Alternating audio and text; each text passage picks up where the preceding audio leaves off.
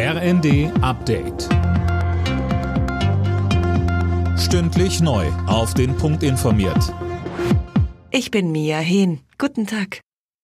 Auf dem Weltwirtschaftsgipfel in Davos hat Bundeskanzler Scholz dem russischen Präsidenten Putin Imperialismus vorgeworfen. Mit seinem Überfall auf die Ukraine versuche er, Europa in die Vergangenheit zurückzubomben. Putin dürfe nicht gewinnen. Weiter sagte Scholz. Zur Disposition steht nicht allein die Staatlichkeit der Ukraine. Zur Disposition steht ein System internationaler Zusammenarbeit, das aus dem Nie wieder zweier verheerender Weltkriege entstanden ist. Eine Ordnung, die Macht an Recht bindet, die Gewalt als Mittel der Politik ächtet und die uns in den vergangenen Jahrzehnten Freiheit, Sicherheit und Wohlstand garantiert hat.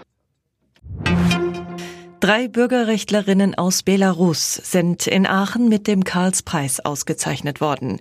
Svetlana Tichanowskaja, Veronika Zepkalo und Maria Kalesnikova haben sich unter schwierigsten politischen Bedingungen für Menschenrechte und Frieden eingesetzt, hieß es zur Begründung.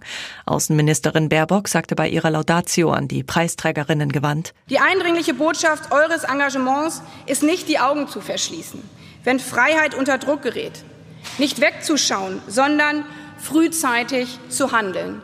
Das ist unser aller Verantwortung. Die Deutsche Bahn will die Ukraine beim Getreideexport weiter unterstützen.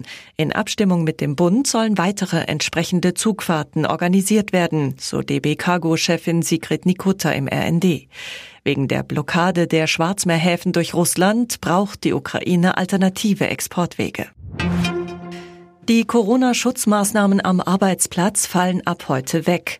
Die entsprechende Verordnung ist ausgelaufen. Bislang waren Arbeitgeber etwa dazu verpflichtet, je nach örtlichem Infektionsgeschehen Masken und Tests bereitzustellen.